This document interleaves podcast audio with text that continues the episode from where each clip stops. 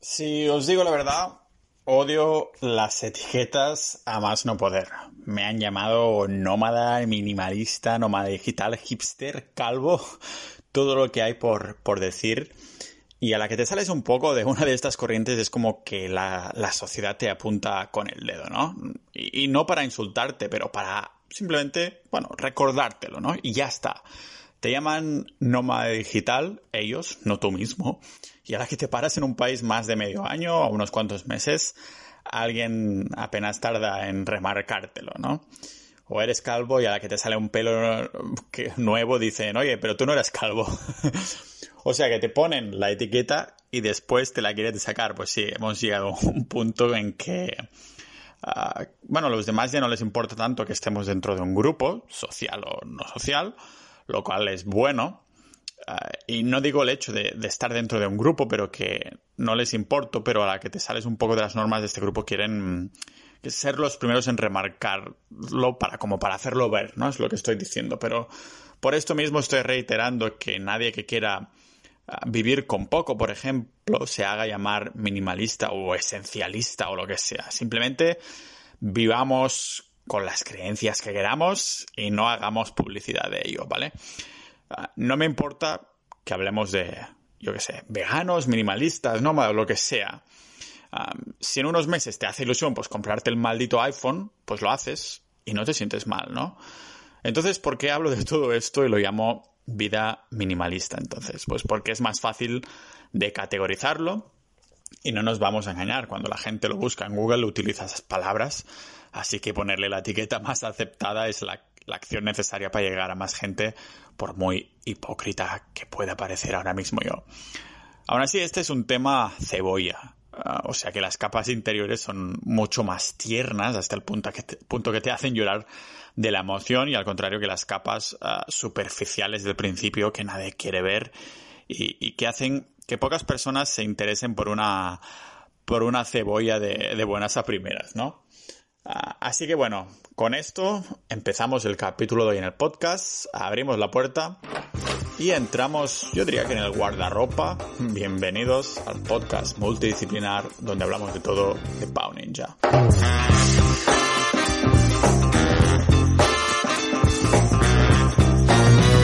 La palabra minimalista por eso que he comentado en la introducción puede incluso llegar a tener una connotación negativa para muchos, ¿vale? Y aunque esté de moda, entre comillas, es un estilo de vida, bueno, poco atractivo para algunos porque da la, sensación de que estás sacrificando opciones. Ah, casi que parece significar que ah, no estás agarrando todas las ventajas disponibles en el mundo moderno que, que de hoy que existen, ¿no? O sea, si tienes la opción de comprar 10 yogurteras sin que eso suponga mucho esfuerzo para, para tu cartera, ¿por qué demonios te tendrías que contentar solo con una o con dos? Y en este ejemplo aplica cualquier otro tipo de cosa, ¿no? Más que omitiendo en opciones, digamos que estás eligiendo las mejores en vez de tirar por la vía de la, de la cantidad. Y es algo que comenté en los beneficios del minimalismo, en el en el capítulo de vivir con abundancia, que es una cuestión de elección dentro de la abundancia, ¿no? Llegar a crear un estilo de vida abundante en opciones y después, pues bueno, tomar la, decisión de elegir solo unas pocas opciones.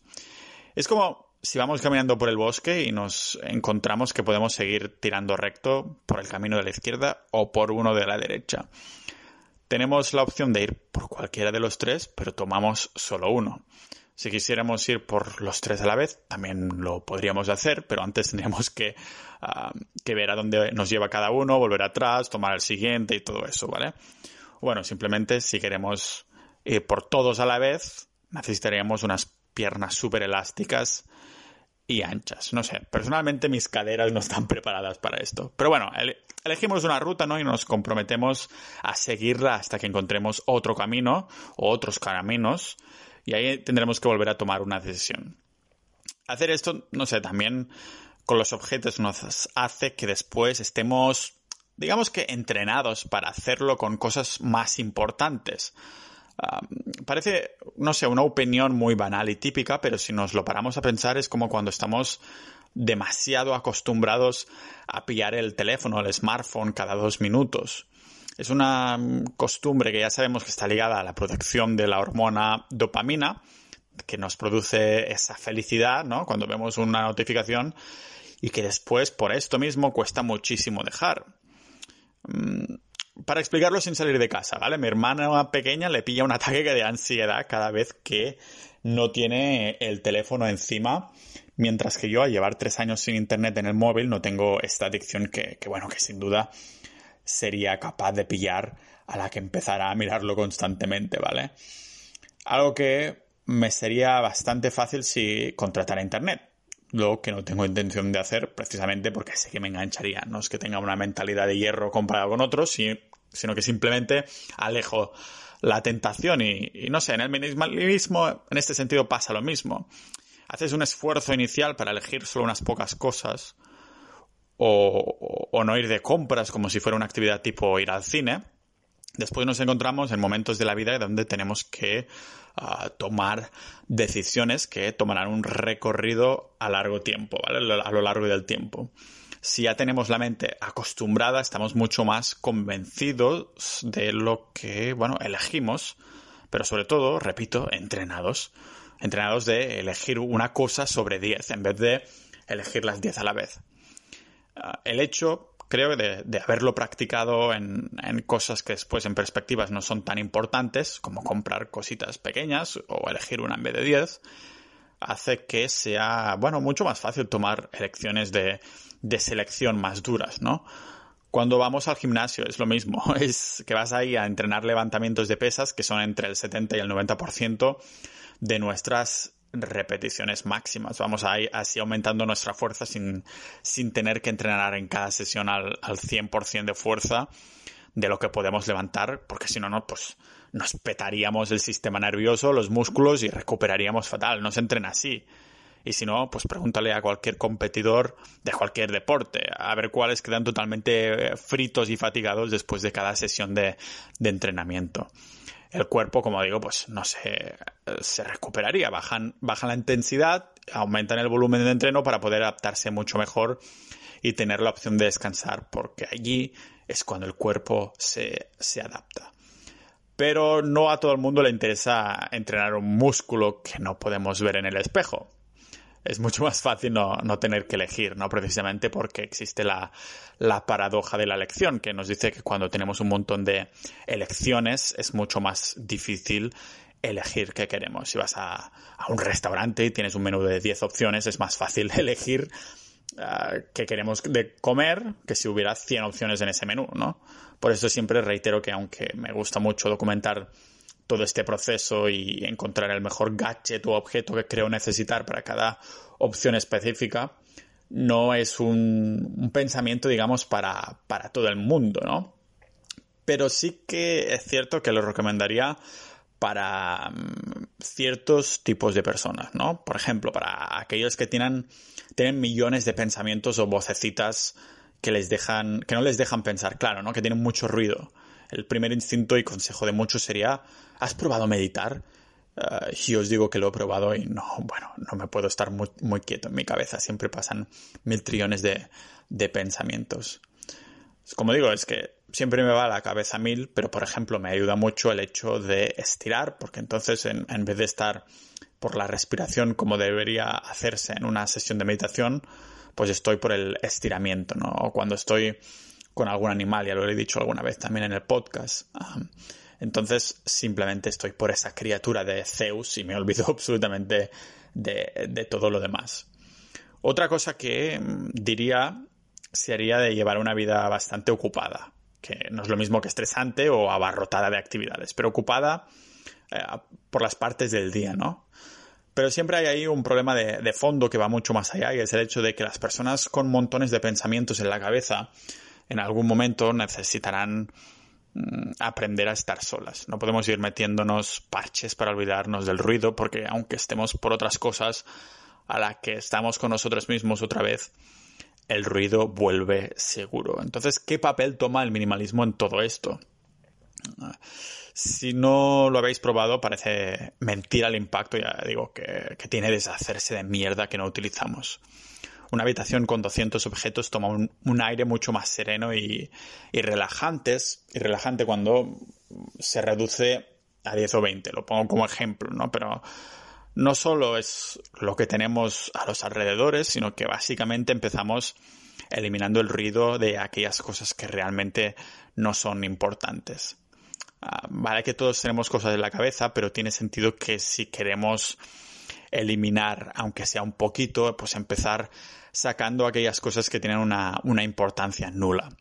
¿Para qué querría eliminarme de la, de la mente esas preguntas existenciales que realmente ah, me aportan algo si las intento responder, ¿no? ¿Para qué quiero eliminarme esto? Eliminar deseos de hacerme con cosas que, que sé que no voy a necesitar hace, digamos, pues, que podamos empezar sacándonos del medio ataques de publicidad directo o más subliminal, ¿no?